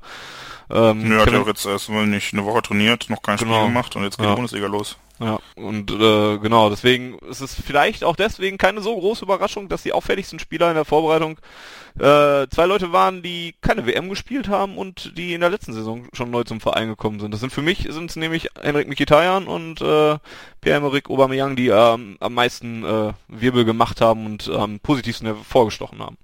Ja, durchaus. Also Mkhitaryan hat, glaube ich, in jedem Spiel dieser Saison getroffen, in dem er eingesetzt wurde, außer Liverpool. Sehe ich das richtig? Nee. ich glaube nicht. Hat gegen Kievo Verona nicht Aubameyang das Tor gemacht zum Beispiel? Hat Mikitarian da nicht ausgesetzt wegen Muskelproblemen oder sowas? Das kann, das kann sein, ja. Also ich mag mich irren, aber ich, Mikitarian hat auf jeden Fall sehr Viel getroffen. Ja, sehr konsequent und, und durchgängig getroffen. Und ähm, wobei bei ihm halt auch so ein bisschen, naja, ich, also bei ihm war immer so ein bisschen unklar, wo er genau spielt. Das fand ich bei Aubameyang und das war was, was ich eben schon angesprochen habe, als wir über Immobile geredet haben, ähm, sehr interessant. Ähm, Young spielt ja jetzt quasi alle Spiele, in denen er gespielt hat, als zweiter Stürmer. Und macht das teilweise, oder macht das nicht nur teilweise, macht es ja auch eigentlich echt gut. Also ähm, ja, macht es zumindest deutlich besser als äh, so diese diesen Flügelflitzer, den er im letzten Se äh, Saison, hm, dem Saison, in der letzten Saison gegeben hat, als er an der Linie mhm. klebte und ich, da hatte er halt, glaube ich, relativ viel Probleme mit mit dem Decken, mit den Zweikämpfen und wenn er jetzt weiter vorne spielt, hat er erstens ist der Weg zum Tor kürzer und ähm, zweitens ist er, glaube ich, seine sind die, die Anforderungen, die man an sein Defensivspiel stellt, treffen, also passen besser zu dem, was er leisten kann. Er muss jetzt nicht so viel die Zweikämpfe führen, sondern ist eher so ein, so ein Pressing-Spieler, er läuft an, er stellt zu, muss aber nicht so direkt in den Zweikampf gehen. Wobei ich auch finde, dass generell seine Defensivleistung auch besser geworden ist. Dass er auch mal mehr mit nach hinten arbeitet, sich dann auch mal mehr Zweikämpfe, dass er tatsächlich noch ein bisschen mehr da reingeht und ein bisschen mehr nach hinten arbeitet. Auch wenn er jetzt mal als, äh, als Spitze gespielt hat, aber auch in Spielen, wo er dann mal doch noch mehr im Mittelfeld eingesetzt wurde. Ähm, das, also ich finde auch schon, dass man, das war ja ein, ein Hauptkritikpunkt, der an Aubameyang überhaupt äh, gestellt wurde in der letzten Saison von vielen Leuten, dass man da auf jeden Fall auch gesehen hat, da hat er sich auch verbessert dem, das würde ich jetzt gar nicht so dringend unterschreiben. Also ich finde schön, dass wir endlich mal nicht einer Meinung sind bei dem, wir sagen. Ähm, ich möchte mir da aber auch jetzt nach drei, vier Testspielen kein Urteil anmaßen. Mhm. Ähm, auffällig ist natürlich, dass beide, sowohl Mkhitaryan als auch Aubameyang jetzt ähm, das Jahr bekommen haben, was eigentlich so jeder BVB-Neuzugang brauchte und auch bekommen hat. Wenn man mal, glaube ich, Perisic ist nach 18 Monaten wieder gegangen. Ja, das ja. ist so der einzige, den man relativ schnell wieder, von dem man sich relativ schnell getrennt hat. Wobei es ja auch Wechselgerüchte um Aubameyang gegeben hat, ne? Die verhältnismäßig hartnäckig waren dafür, dass ja. äh, ich so überhaupt nicht den Eindruck hatte, dass man das BVB-seitig irgendwie vorhatte. Ja, da gab es dann ja noch irgendwelche Tauschgerüchte mit dem Lajic, spricht er sich so aus, von, von Rom? Ja, oder? ich glaube schon, ja. Vor allem, das waren wirklich aberwitzige Summen. Da hieß es dann, es ja. gibt diesen Lajic und, lass mich nicht lügen, was waren es, 25 Millionen, Millionen 25 Millionen obendrauf. Dann, wenn man guckt, dann sind wir halt schon, ne, also bei einem Transferwert von, keine Ahnung, 40, 45 Millionen. Mhm, also, ja. ne, also ein Aubameyang ist ja nicht wertlos. Der hat ja auch wenn man, das, das fällt einem so gar nicht auf, aber letzte Saison äh, wettbewerbsübergreifend 16 Tore geschossen. Ja, ja. Das, also gerade offensiv äh, finde ich auch, dass da Youngs Leistung eigentlich ziemlich schlecht gemacht wurde. Und ähm, ja, deswegen das Problem, das Problem bei unserer Mannschaft ist ja immer noch, dass der Stürmer der erste Verteidiger ist. Und ich glaube, ja. das ist halt der Punkt. Sicherlich ist Aubameyang offensiv eine Waffe richtig eingesetzt und gerade wenn du den Typen nach der 70. bringst, wenn die Verteidiger alle totgelaufen sind, dann mhm. spielt er spielt er die alle schwindelig. Aber er muss halt auch äh, defensiv leisten, sonst ist bei Borussia Dortmund oder Jürgen Klopp für ihn halt auch nicht so der Platz. Mhm. Das, das, das tut er aber meiner Meinung nach auch, wie gesagt. Und gerade auf das, was du eben schon gesagt hast, bei beiden, bei Mkhitaryan und bei Aubameyang merkt man im Prinzip wirklich, dass sie diese Zeit gebraucht haben, um das Spielsystem Klopp vielleicht und die Borussia generell zu verstehen und auch ganz wichtig äh, und nicht zu vernachlässigender Punkt ist, dass beide ja auch jetzt die Chance hatten, eine komplette Vorbereitung zu absolvieren. Die sind beide im letzten Jahr sehr, sehr spät im Sommer erst gekommen. Da ging die Saison ja auch relativ zügig wieder los. Und so spät kamen die aber auch nicht, oder? Ja, doch. Ich glaub, also, mit, also es war nicht mal, August war, Nein, nein, nein, es war nicht mal Mitte Juli. Das war das, also es war ja, es war gerade bei uns im schwarzgelb.de Forum ähm, ein sehr hektischer Sommer letztes Jahr, weil lange nichts passiert ist. Und dann ging es auf einmal ganz schnell. Ich glaube, Oman kam am es ging ganz schnell, 5. Ja. Juli und Mkhitaryan am 9., 12. Also ich glaube, das war gar nicht so krass spät. Mikitarian hatte aber vor allem das Problem, dass er sich dann in seinem zweiten Test verletzt, verletzt hat. Stimmt, ja. Und dann nochmal vier, fünf, sechs Wochen ausgefallen ist. Stimmt, vielleicht schmeiß ich es deswegen durcheinander, weil Mikitarian verletzt gefehlt hat oder so.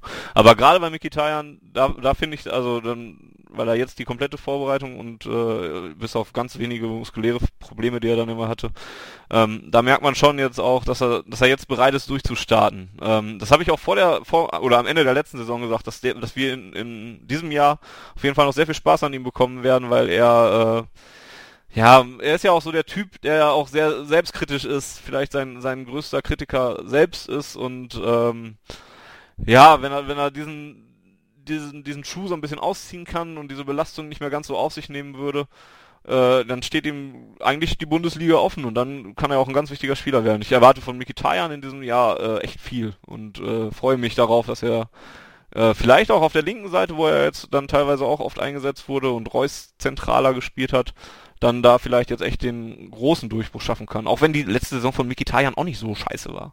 Nee, was war das? Fünf Tore, zehn Vorlagen, zehn Tore, ja, fünf Vorlagen. Sowas, ich ja. hab gerade keine Statistik zur Hand. Ähm, aber sie war halt auch nicht komplett kacke. Sie war halt nur leider sehr unkonstant. Es gab dann Spiele, ich, da hat er, weiß ich nicht, zwei Tore geschossen und dann hast du ihn vier, fünf Spiele quasi gar nicht wahrgenommen. Das mhm. war der Punkt. Und dann hatte er natürlich dieses Spiel, was Robert Lewandowski in Paris hatte 2011, 2010 ähm, gegen Madrid natürlich ja, drei ja. Tore schießen muss quasi.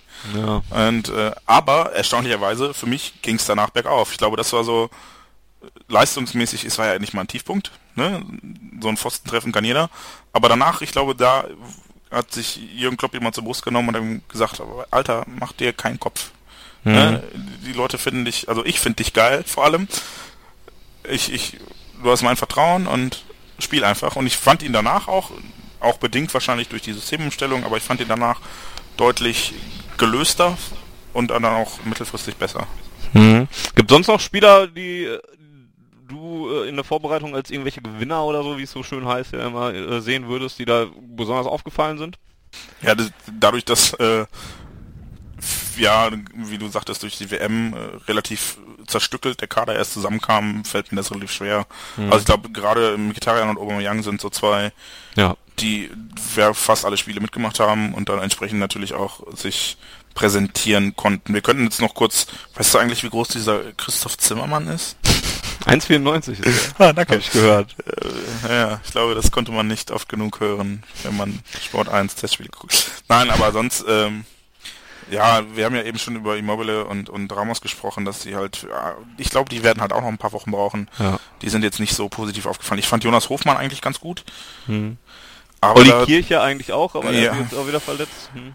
Ja, Olli Kirch ist in seinem ersten Frühling mit 32 oder 31. in seinem ersten Frühling ist auch eine sehr schöne Folge. Ja, es, es, gibt ja immer noch äh, diese großartigen Geschichten, dass Kaiserslautern-Fans den mit der Schubkarre eher hingebracht hätten und äh, dann sich jetzt die Augen reiben, wenn sie sehen, dass der gegen Real Madrid das Spiel des Jahres macht. Also es ist einfach eine unglaublich geile Geschichte und wenn man sich dann anguckt, dass Olli Kirch aus Soest, glaube ich, kommt, also auch wirklich dann jemand ist, der schon immer BVB-Fan war mhm. und das auch schon immer so mehr Matthias Gitter ja übrigens auch wohl, ne? Leidenschaftlicher, B oder was heißt Leidenschaft, aber BVB-Fan ist er auf jeden Fall wohl auch. Ja, so gut man das äh, aus Freiburg sein kann, glaube ich, ja. Also ja. ich war wenige Male im Stadion, wäre glaube ich gerne öfter im Stadion gewesen, solche Aussagen gab es von ihm ja. Mhm. Also es freut mich dann natürlich auch für ihn persönlich, dass er es dann hierhin geschafft hat. Und ich, ich versuche mir das dann immer so vorzustellen. Ich versuche mich in diese Spieler hineinzuversetzen, die sagen, boah geil, ich würde gerne mal, ne? Und wenn es gut läuft, ich bin ja jetzt dann irgendwann Profi geworden, jetzt wäre es noch geil, wenn ich mal für den BVB spielen würde. Und dann läuft er in diesem Trikot, in diesem Stadion auf. Was ist das für ein Gefühl? Ja, es muss, muss riesig sein. Ja, ich kann mir das auch nicht so ganz frag vorstellen. Mal, frag mal Kevin Großkreuz oder auch Henrik Bommann, der jetzt auch äh, als bekannter Dortmund-Fan ja auch äh, jetzt beim BVB spielt, als äh, dritter Torwart. Vierter, Den, dritter, ich, Torwart. da du ja jetzt der Amateure-Experte von uns beiden bist, kann ich zu seiner Leistung noch nicht so viel sagen, aber ich fürchte, ich fürchte für Mitch und hoffe für den BVB, dass Henrik Bonnmann der designierte Nachfolger von Roman Weidenfeller ist und das ist natürlich für Mitch ein bisschen kacke, fürchte ich. Aber ich glaube, da wird Bonnmann relativ fix an ihm vorbeiziehen. Ohne das jetzt leistungsmäßig, sondern einfach so, so ein Gefühl. Einfach, ich glaube, Mitch. Einfach weil er BVB-Fan ist. nein, nein, aber man sagt ihm ja schon sehr, sehr großes Talent nach und dann wäre es mhm. natürlich auch irgendwie doof, wenn man den mit 22 nicht spielen lässt. Mhm. Ja, da wird man auch so ein bisschen abwarten müssen. Er wäre jetzt auch lange verletzt, weil er was an der Hüfte hatte. Äh, tendenziell sehe ich das auch ähnlich, dass das durchaus eine äh, Herausforderung für Mitch äh, ist, dass da jetzt Henrik Bommann noch spielt. Aber ähm, ja, auch da, wie gesagt, da, da, wird die Verletzungssache auch ein bisschen eine Rolle spielen. Ähm, ja. Lass uns doch, ähm, wo wir eben noch bei der Vorbereitung waren, noch so ein bisschen äh, zu den, dem, den taktischen und den Spielsystemen kommen. Denn das, das fand ich sehr auffällig, dass es beim BVB, es gab so ein bisschen die Abkehr von diesem äh, zuletzt praktizierten 4-2-3-1. Mhm. Und es war jetzt zeitweise, also es, oft wurde es von, von dem Sport 1 Kommentator, wie groß ist der Zimmermann nochmal? 1,94. Ah, danke. Ähm, also es wurde dann oft äh, als 442 bezeichnet und ich fand, das war gar nicht so eindeutig immer. Also es war sehr, sehr fluide, sehr, sehr wechselnd, sehr viele mhm. verschiedene Systeme und ähm, es zeichnet sich einfach generell durch eine sehr große Vielseitigkeit aus. Ne? Dann hast du ja dann auch noch Begriffe wie die flache 6 auf einmal gehört. Was ist denn eine flache 6 bitte? Eine flache 6 war, was haben, was haben wir denn jetzt noch? Matthias Sersch hat das tatsächlich im Doppelpass erklärt am, am, am Sonntag. Und ja, sowas gucke ich ja nicht. Ich habe jetzt leider schon fast wieder vergessen. Ähm, ja, ich glaube, also das 4-4-2 mit Raute, nur dass du dann zwei Doppelsechser und dann zwei zentrale Mittelfeldspieler noch davor Dann ist es keine Raute. Also keine Raute im Gegensatz zu Raute, so rum. Und das wäre dann wohl eine flache 6. Wenn die zwei Do okay. Doppel-6 spielen in einem 4-4-2 oder irgendwie sowas. Also quasi ein 4-2-2-2. Quasi, ja, so habe ich es verstanden. Okay, klingt komisch. Ja, das habe ich aber bei uns auch nicht so ganz gesehen, glaube ich. Ja, whatever. Auf jeden Fall äh, sind es halt sehr viele verschiedene Spielsysteme und, und Jürgen Klopp hat ja auch selbst gesagt, dass er da mal durchaus experimentieren konnte und dass die Mannschaft jetzt auch in der Lage ist, mehrere verschiedene Systeme zu spielen. Und Unberechenbarkeit nach vorne hin ist immer gut, logischerweise. Und ähm, gerade da, gerade nach dem Abgang von Lewandowski, ähm, wo das Spielsystem ja häufig schon dann doch ein bisschen auf Lewandowski zugeschnitten war oder wo vieles halt auch über Lewandowski ging. Ähm, und gerade da sind wir dann wieder beim äh, Ausfall über Mannschaftsleistung auffangen.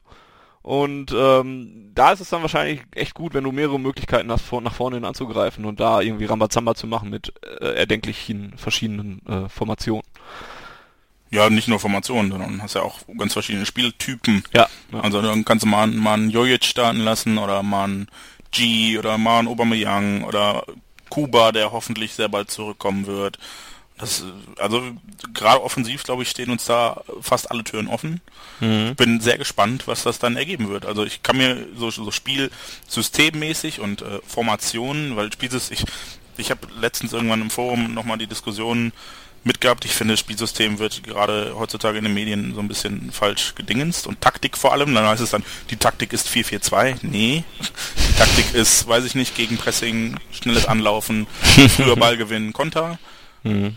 4-4-2 ist die, die Aufstellung, die Formation und ähm, aber gerade was die Formation angeht, bin ich da glaube ich, also ich bin einfach gespannt. Ich kann mir da wirklich alles vorstellen. Von äh, 4-4-2 Raute, 4-4-2 flach, äh, 4-2-3-1, 4-1-4-1, keine Ahnung. Also ich glaube, da wird sehr, sehr viel, gibt sehr, sehr viele Möglichkeiten und ich freue mich darauf, das dann immer zu sehen und äh, möchte nicht mit dem Stadion-Magazinschreiber vom BVB tauschen, der immer das so werden sie spielen oder so können spielen macht und keine Ahnung haben wird. Das war ja in der letzten, das war ja in der letzten Saison bei den ganzen Verletzungen schon wieder viel zu schwer und äh, ja, und da sind wir dann auch eigentlich wieder beim Punkt, wir können ja mal so ein bisschen Aufstellungsraten machen, wenn wir jetzt erstmal nochmal kurz die Verletzungsliste leider dann auch zusammenfassen, die ja jetzt auch in der letzten Woche jetzt auch wieder verdammt lang geworden ist leider. Marcel Schmelzer fehlt jetzt noch zwei Wochen. Ähm, Guy hat heute hat sich zum Aufnahmezeitpunkt heute bestätigt, dass es äh, ein Muskelfaserriss ist bei ihm, der vier Wochen fehlen wird. Oliver Kirch wird mit Muskelbündelriss acht Wochen fehlen. Schein fehlt noch zwei bis drei Wochen. Adrian Ramos hat sich, wie gesagt, am Knie verletzt. Da wissen wir jetzt auch noch nicht äh, zum Aufnahmezeitpunkt, was da rauskommt. Durm ist erkältet im Moment. Weiß man auch noch nicht, ob er es gegen Leverkusen schaffen kann.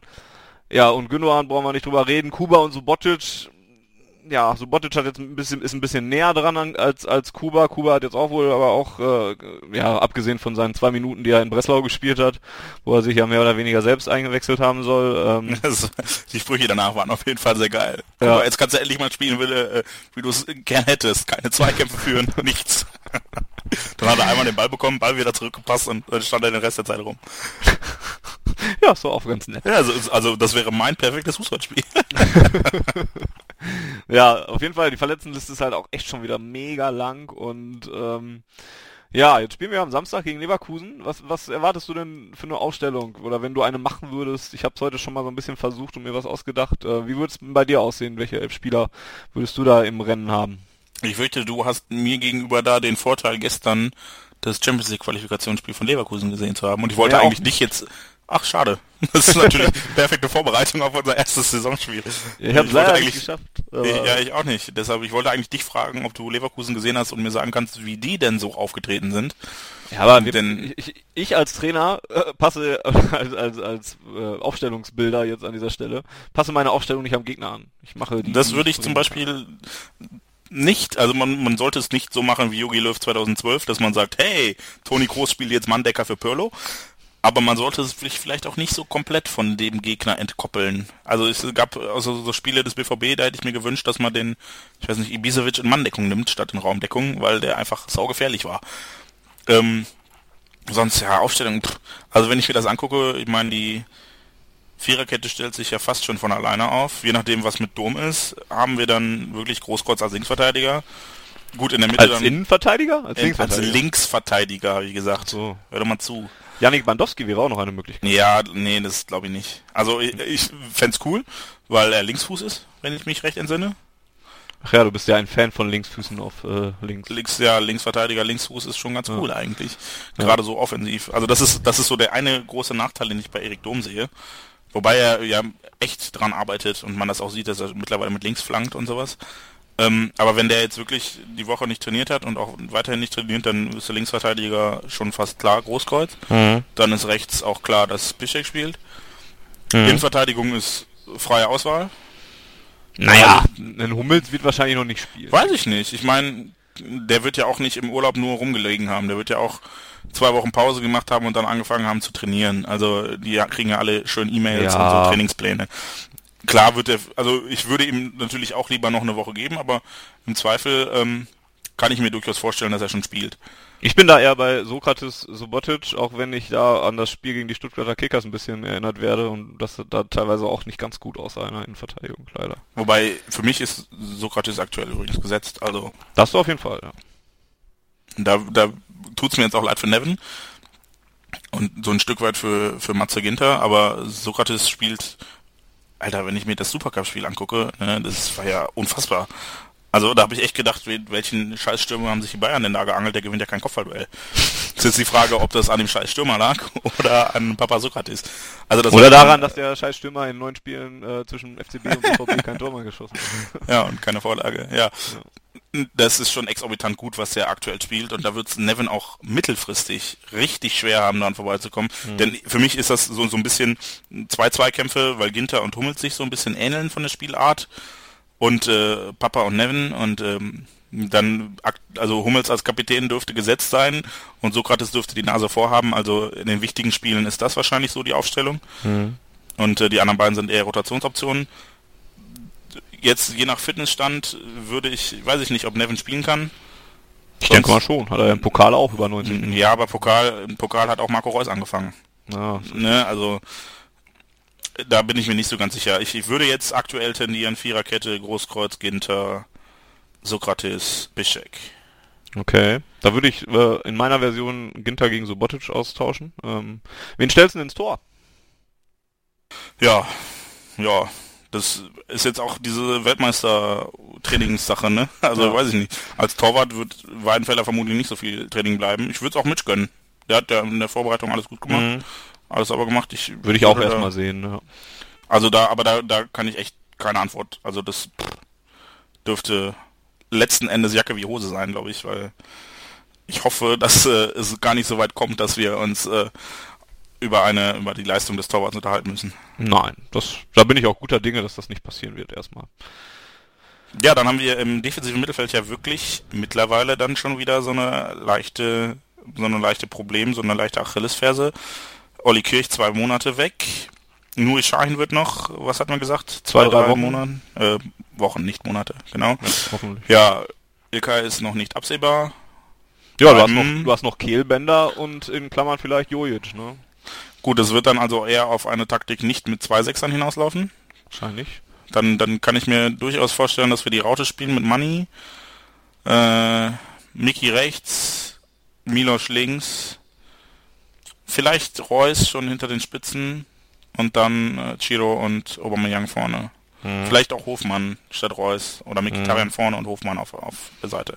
Also ich könnte mhm. mir gut eine Raute oder ein äh, 4-1-4-1 vorstellen.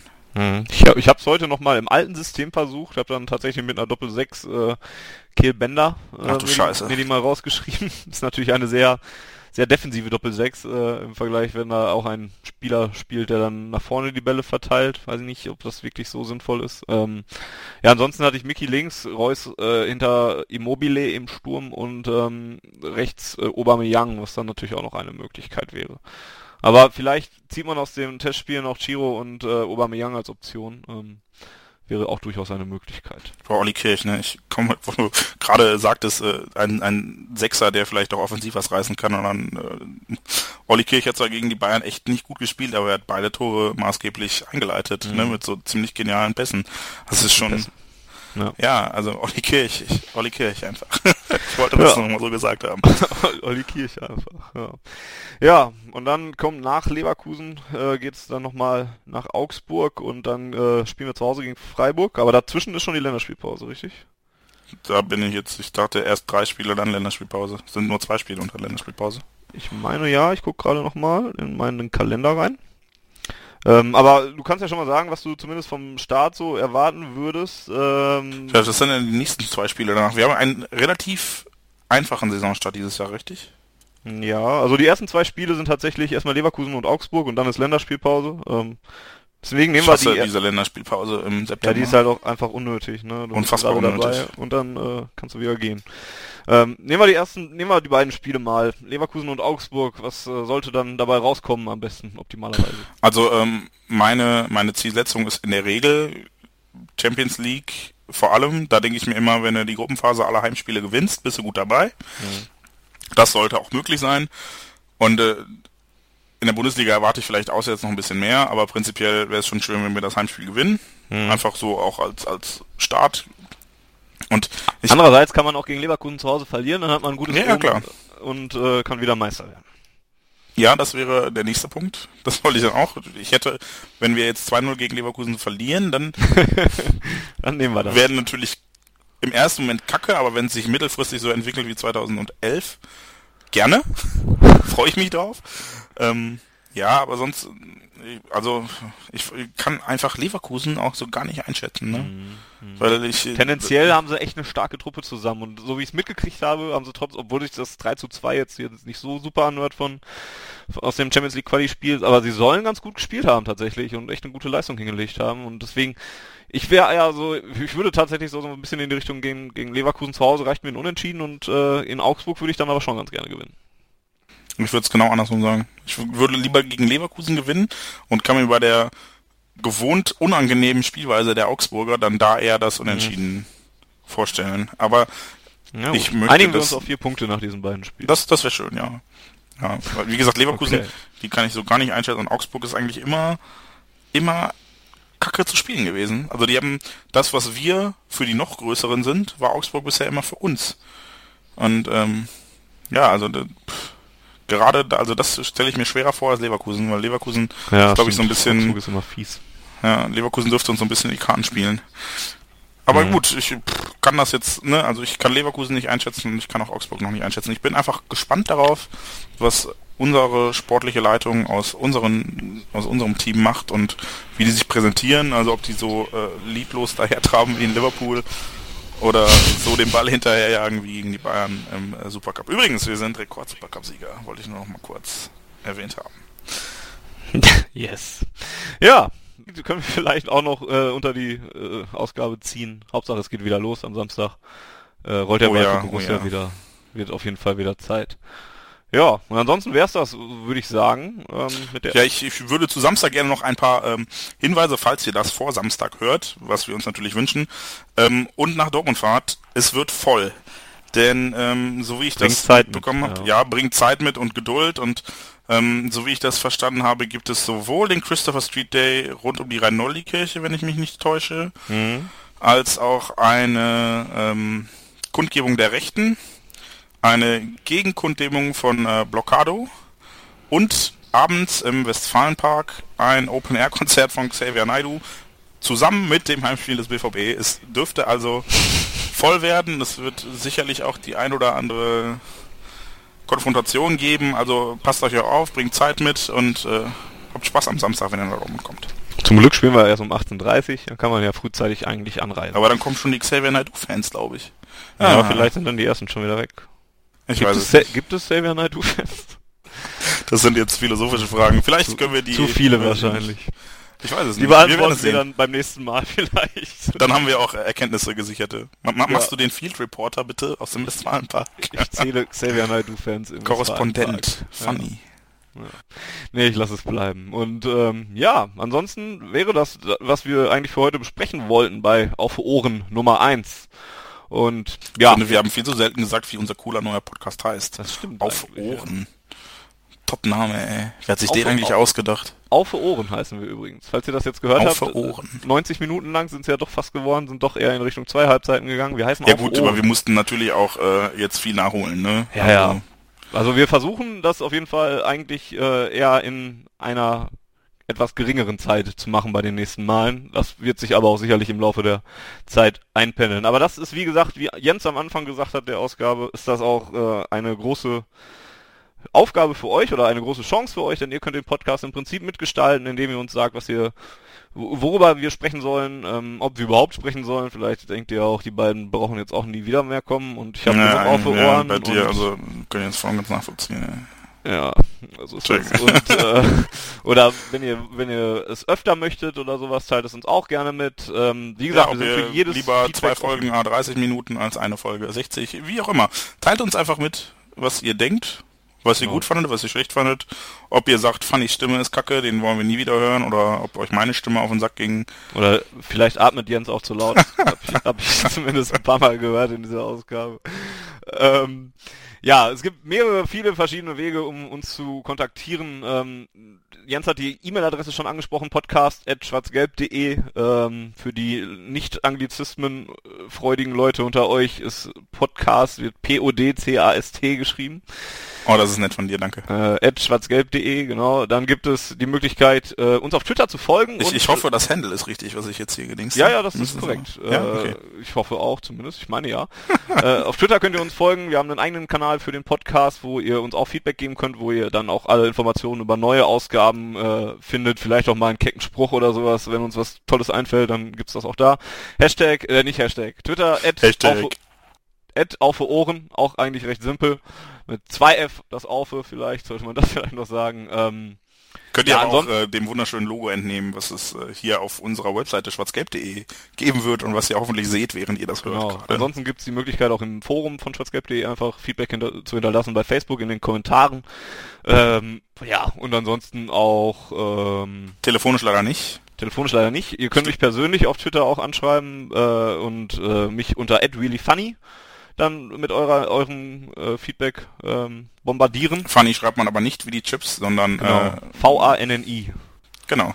Und really dann davor, weil das dann ein schlechter Wort ist, ist mit, ne, äh, versteht er, ist auch egal. Ja, das, das verlinken wir vielleicht. Das hat gerade wunderbar einfach, das, weißt du, was du gesagt hast, so perfekt zu deinem Twitter-Handle passt, dass ich einfach perfekt. Jens macht, Jens macht gerade Twitter-Pause, sonst könnt ihr dem auch folgen, aber äh, was.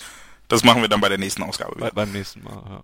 Ansonsten, ähm, ja, Twitter auch schwarzgelb.de ohne Punkt wäre eine Möglichkeit, uns Feedback zukommen zu lassen. Und äh, ja, besucht schwarzgelb.de, lest unsere super tollen Texte. Also das sollte jetzt nicht so sarkastisch klingen, wie es klang. Sorry, Arne. äh, nein, also wir schreiben wirklich größtenteils sehr tolle Texte und, äh, und wir wollen diesen Podcast natürlich auch nicht als äh, Substitution für schwarzgelb.de oder Texte sehen, sondern als Ergänzung. Das heißt. Könnten wir auch nie. Naja, könnten wir schon. Ich meine, du und ich. Meinst du nicht? Nein, nein. Selbst, selbst wir beide schaffen das nicht. Nein. Aber fast. Nein. Jedenfalls ähm, besucht bitte weiterhin schwarzgelb.de und äh, kauft im Shop, wenn euch die T-Shirts gefallen, denn das ist äh, der beste Weg, uns zu unterstützen und äh, schickt uns bitte Feedback. Was wollt ihr hören, was wollt ihr nicht hören? Wie lang, wie kurz, wie oft, wie selten? Wir sind da. auf mit dem Scheiß. Hören wir jetzt auch. Wir sind da bitte auf euch angewiesen. Ansonsten viel Spaß bei den ersten Bundesliga-Partien. Endlich geht's wieder los. Genau. Und, äh, und wir sagen einfach bis zum nächsten Mal, würde ich sagen, bei Auf Ohren Nummer 2. Her BVB. Her BVB. Tschüss. Adieu. Yay, das war Juhu. lang. also nachdem du äh, zum achten Mal, neunten Mal die Begrüßung hingekriegt hast, lief es ja dann ganz flüssig, fand ich. Ja, dann irgendwann schon, ne? Ja. Warum höre ich mich jetzt doppelt? Weil Wiggy Dingens ich hier. Ich bin das. Wiggy hört sich leiser an. Hast du anderthalb Stunden gesprochen oder was? ich will nicht wissen, was hier im Stream noch abging. Wie weit kann ich zurückrollen? Nicht weit genug, doch.